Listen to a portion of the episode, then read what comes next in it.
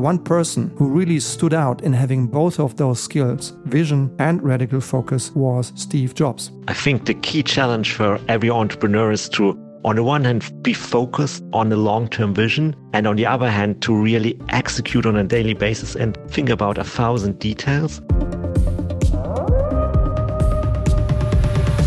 Hello, dear Leitwolf, dear leader of the pack, and a warm welcome to today's Leitwolf podcast episode. I'm glad you're here today.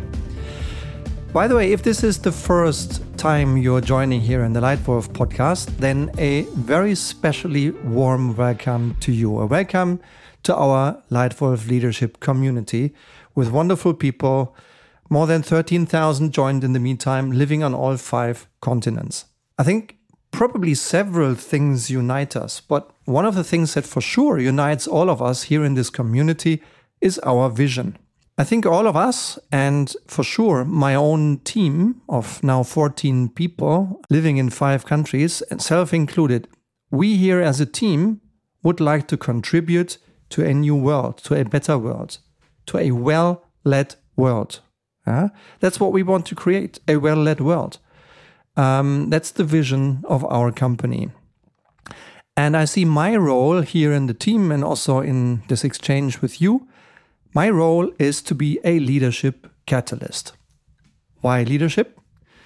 Because in all my roles in my entire life, as a father of two wonderful young men, as a husband to a wonderful wife, as a member of teams, sometimes a captain of competitive sports teams, as a young manager and a senior leader in great companies, great big corporate companies around the world for 25 years, as well as as a founder, as a startup founder in my third career, as an investor, as a supervisory board member, in all of these different roles.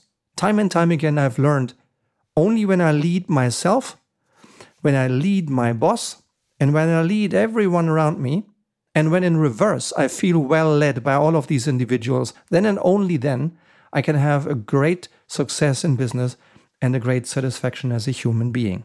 That's why leadership. And why catalyst? Because I'm utterly convinced that you, you personally, and all those listeners here on the podcast have much more potential in themselves than you yourselves are aware of.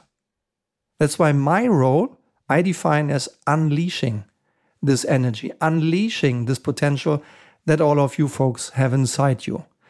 And it seems to be working more and more because we are doing well and we are growing. We've served 9,000 leaders like yourself in the last 10 years.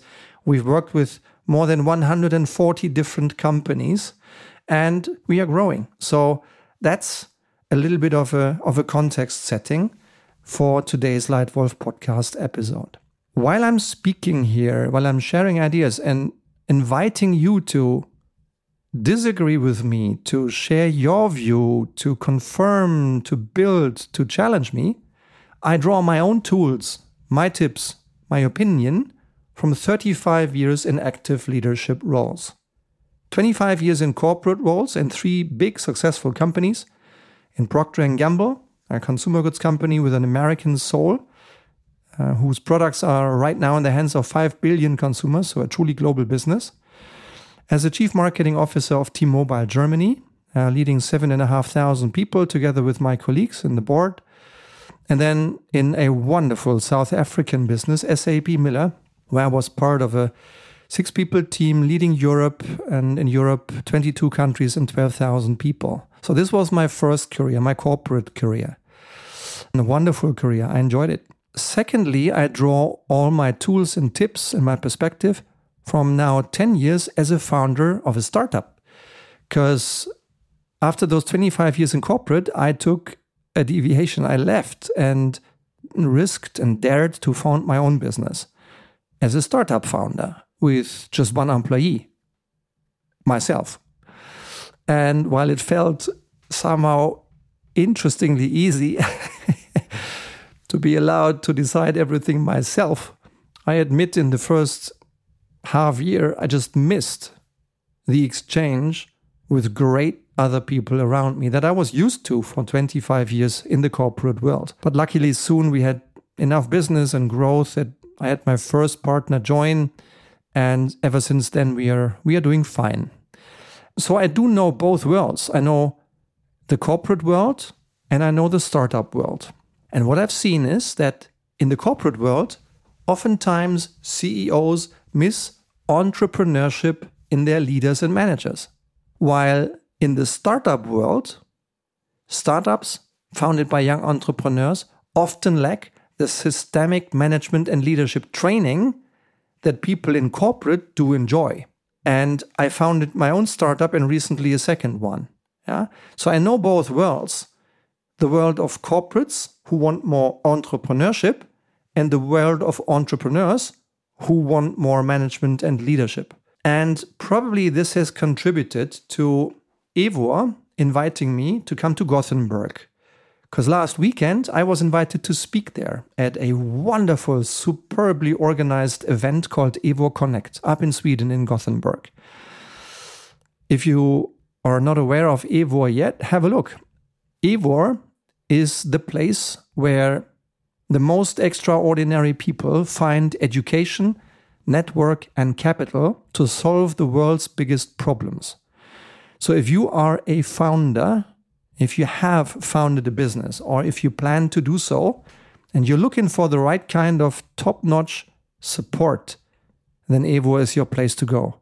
Have a look in the show notes. There is a direct link to EWOR's information. And the team invited me to speak and we thought about this crossroads of entrepreneurial and leadership. And that's why I spoke about today's podcast title, which is Entrepreneurial Leadership How Successful Entrepreneurs Think, Decide, Communicate, and Lead. So let's explore this topic a little bit together. What I'd like to do is to condense this a little to the top three skills that, based on my experience and perception, unicorn founders excel in those three top skills which contribute significantly to their ability to disrupt entire industries and to reach astronomical valuations.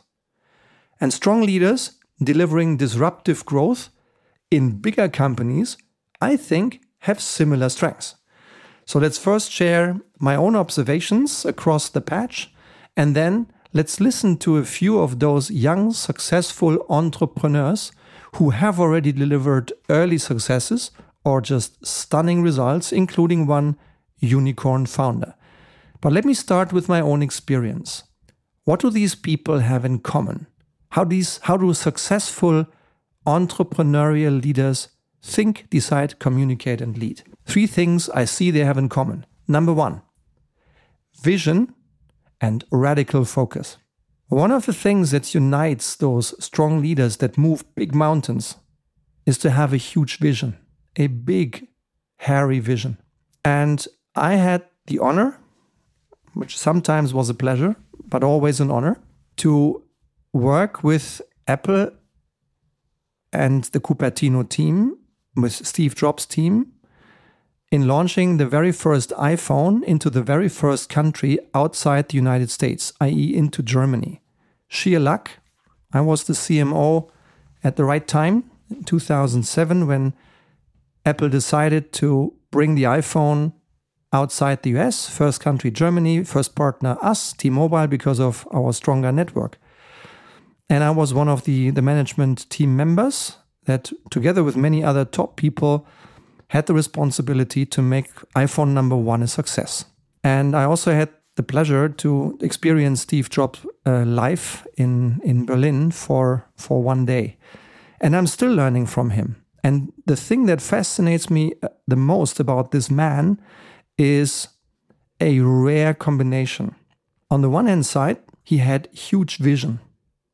Already in the middle of the 90s, when I was still maneuvering big, heavy mobile phones, if I could my could get my hands on any, when we were still tapping taps on mobile phones like you name them. Ericssons and the Nokias of the world, he had the, long before he had the vision that we one day we would navigate our communication devices much more seamlessly in a much easier and more intuitive way. That's why already in the middle of the 90s he bought a company that had a technology based on touching glass, and on the backside of the glass, your the touch of your finger would induce an electrical impulse. And this impulse, entire device. I would not be surprised if at that time and in the middle of the 90s, Apple did not do well financially. The members of the supervisory board, when presented with Steve Jobs' idea to acquire this business for around about 20 million or so dollars, may have just scratched their forehead thinking, why on earth should we buy such a useless technology when we are really in big trouble, right? But he insisted, he got it approved, he bought this company. And nowadays, we all know why this was a smart visionary move. He saw this world that we are in right now way ahead of time. So, incredible vision, outstanding visionary skills. The second skill that I admire in, in Steve Jobs is his radical focus. Yes, I admit you can have two very different views on how he executed and delivered it. Granted. But one thing cannot be debated. He was incredibly successful. And the second thing is just radical focus. And I experienced it myself when we developed the right pricing strategy and the right pricing scheme for launching the very first iPhone into Germany. Brilliantly decided by him. It's not a four or five part tariff, it's a three step tariff good, better, best. Brilliant thinking. Where I had a very different view to him was the fact that he insisted on having flat data packs, unlimited data packs, also in the smallest, cheapest tariff, at a time in 2007 when not everyone was yet interested in driving mobile internet usage to the extreme. So I would rather have taken data flat into the highest tariff and the bigger, the middle one, but I would have offered just a limited uh, data pack in at the bottom. But we were all overruled, and uh, he was just very radical and, and insistent and consistent in his focus to drive excellent unlimited mobile internet usage. Yeah. So to me, my experience is also having worked in the marketing industry, having worked with advertising agencies where you have those creatives on the one hand side and you have planners, structured people on the other hand. Typically, people who are visionary are very creative and are less structured and less focused. While those people in my life who are incredibly focused and structured tend to be a little less visionary. In my life, the one person who really stood out in having both of those skills on an enormously high level, both vision and radical focus, was Steve Jobs. So that's something maybe for you and me to learn from. If you want to succeed big time, have a clear vision and have a radical focus on the essential drivers of your business. Number two, adaptability and resilience. The first time I really learned this lesson and got very aware of the necessity to be resilient was in my first supervisory board role. About 10 years ago, I was invited to become a member of the supervisory board of a purely online based startup, a great company based here in Switzerland. It's uh, evolved into a platform that is selling second hand, so used equipment uh, construction site machines in four continents. And it does so completely online, completely platform based. The company is doing well. It's now, last time we spoke, the CEO and I spoke, what the company was more than 60 people in four continents and growing. And I remember still the first time I heard the term fume date, which in a startup means this is the number of months left until your liquidity ends and you can't pay your bills anymore. So that company in its first two, three years had a fume date of three months forward. I think being the founder, being the CEO, you need a lot of resilience to avoid having sleepless nights and to ensure you can sustain and run this to success. Yeah? So that's the first time I saw this, this example of adaptability and resilience. The second time where I saw a great example of this in the big corporate world was just this morning.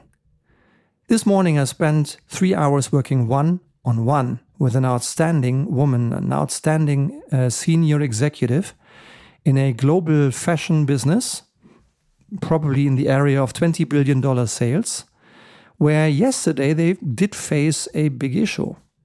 A big issue.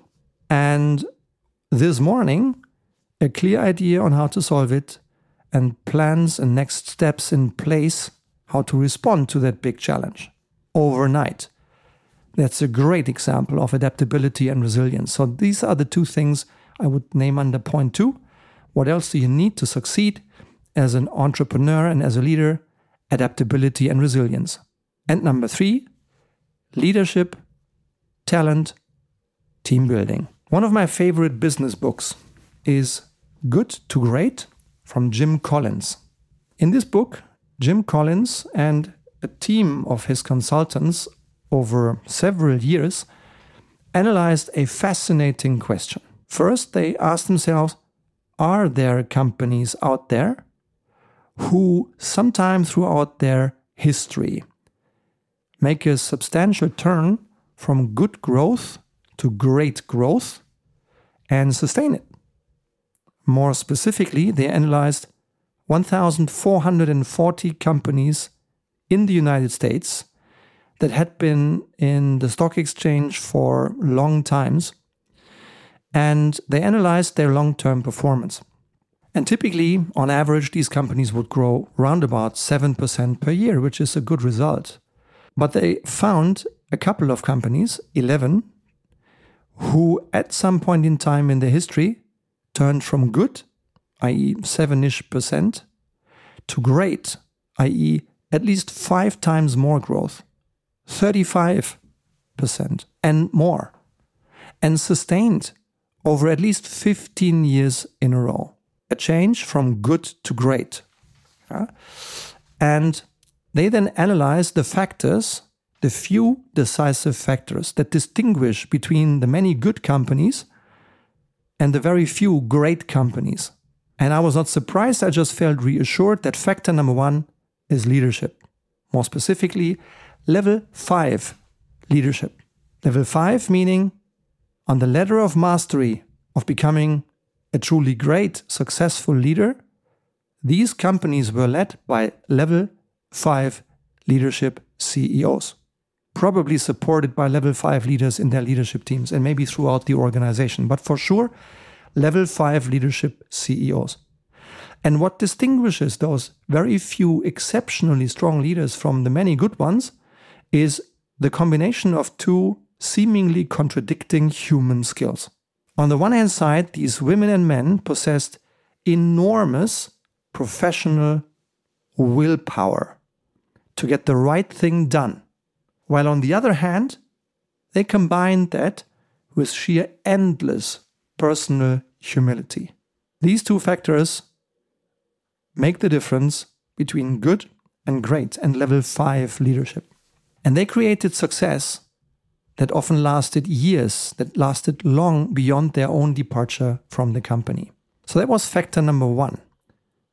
And the second factor that distinguished good from great companies was first who, then what. Meaning, in those incredibly successful companies, CEOs would first select the right people and build the right team. And only then design the strategy and the plan to execute.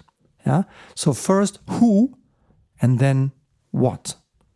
So that's why this third factor is leadership, talent, team building.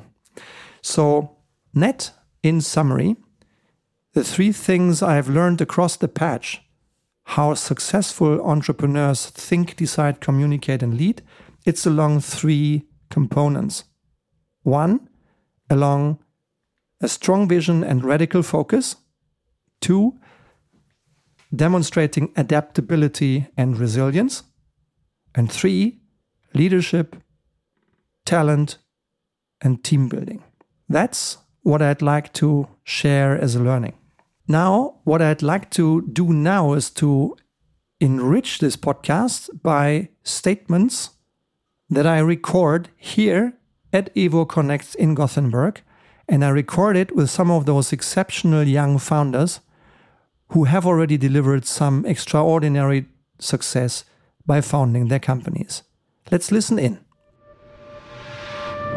Yeah, it's absolutely fantastic to have here at EWOR Connect contact to some outstanding people with really highly accomplished CVs. One of them is just next to me right now. It's my pleasure to introduce Florian Huber. Florian, you've been a successful founder. You're an investor, uh, also co-founder at EWOR. You've been a long-time CEO of United Domains, where I was your customer, one of the many. And it's a pleasure to ask you about your view. How do successful entrepreneurs think? I think the key challenge for every entrepreneur is to, on the one hand, be focused on the long term vision, and on the other hand, to really execute on a da- daily basis and think about a thousand details.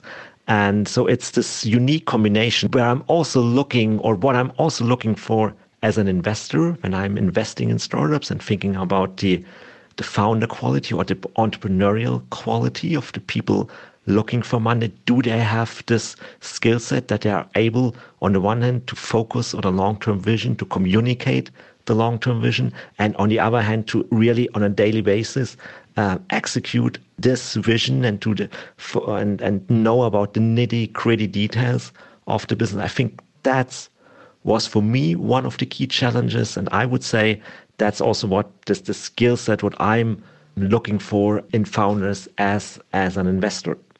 Excellent. Let's shift into decision making. Uh, the world requires ever more and ever more complex decision making today. What is your learning, Florian? How do successful entrepreneurs decide? Obviously, decision making is, or to put it another way, not just decision making, but making the, the right decisions, the correct decisions, the good decisions, maybe the better decisions. That's uh, that's a, that's a challenge for every entrepreneur because on a daily basis you have to.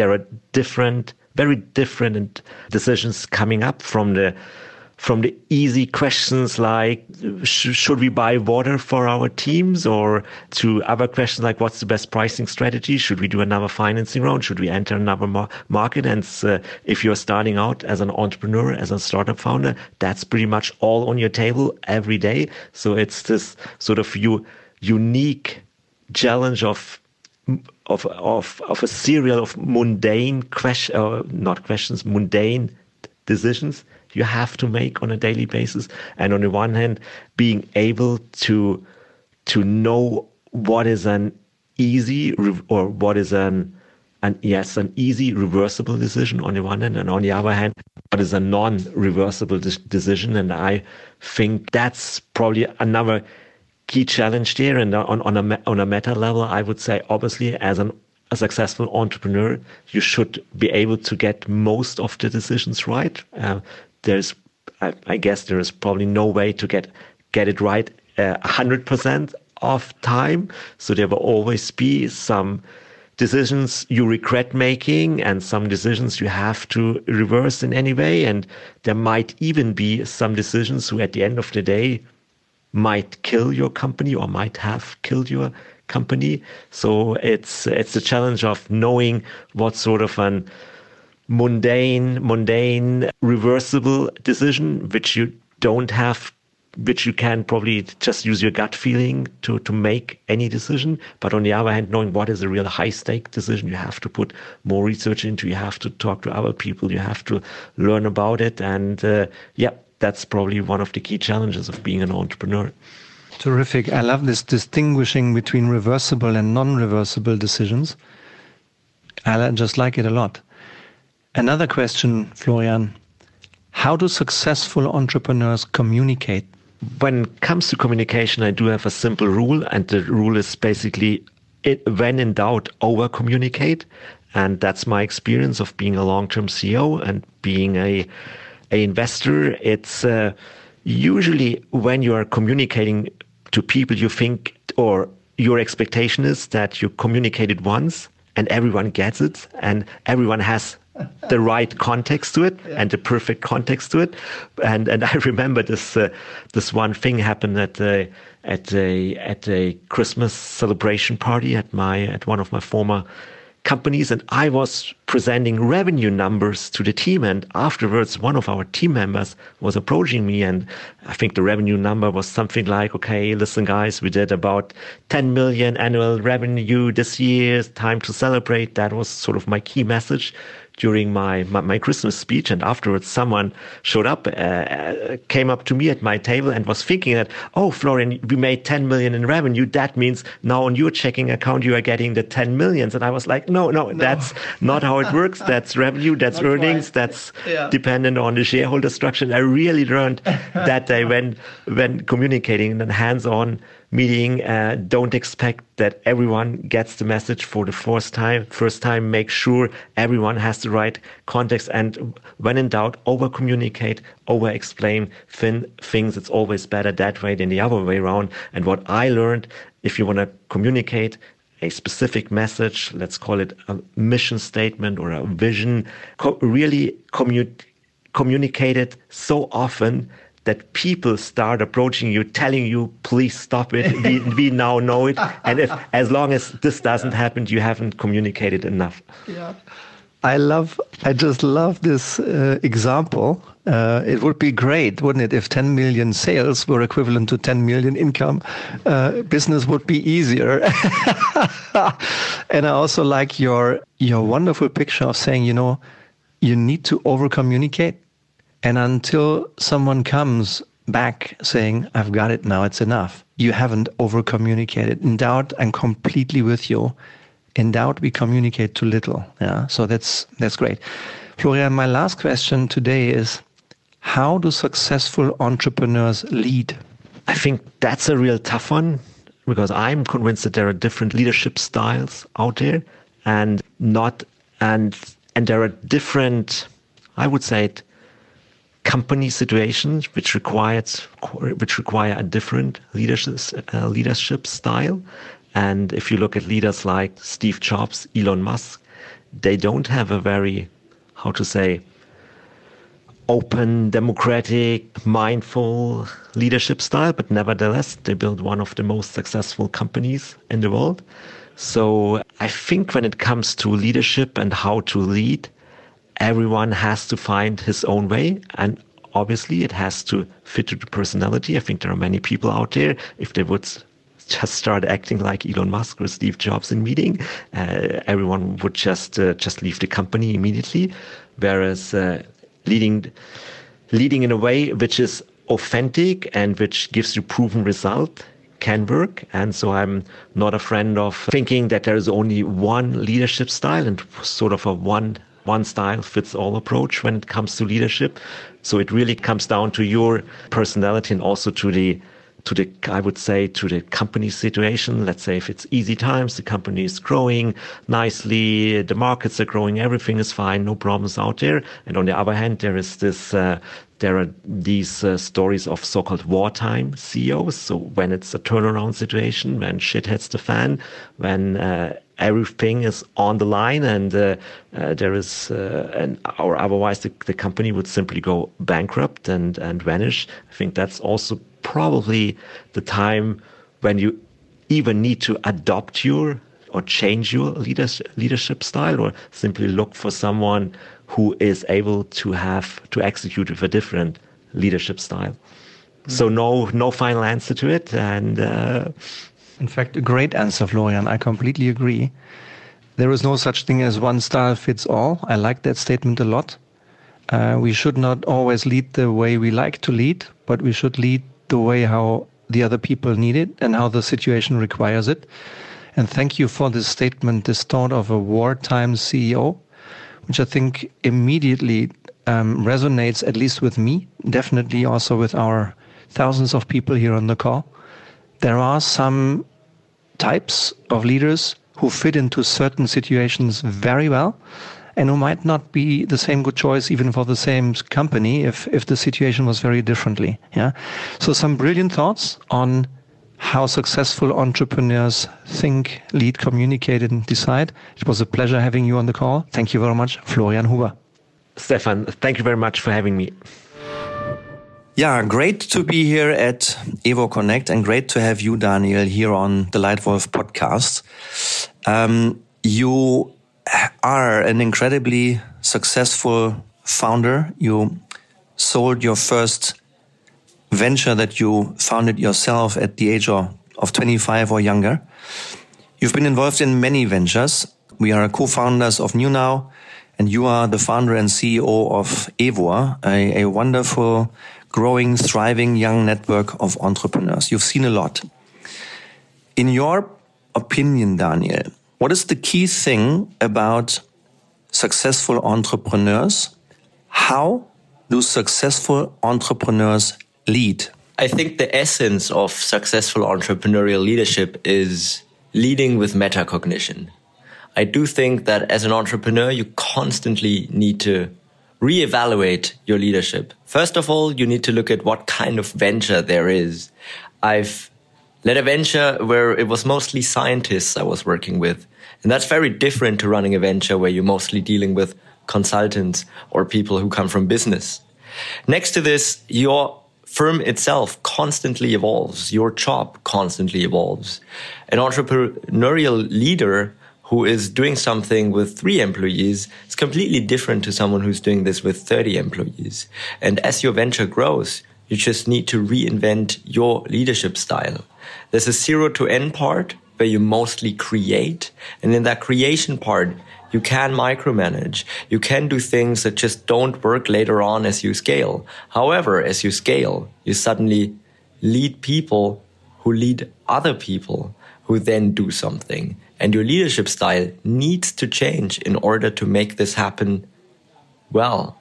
Secondly, your organization will grow even more and suddenly it will be about stability and it will be about alignment and not so much about just making growth happen and embarking on every opportunity. And that again will require another leadership style. So what entrepreneurs need to do is they need to constantly reflect and be metacognitive about their leadership style and based on their reflections, change it to what the best is for the company right now. Excellent.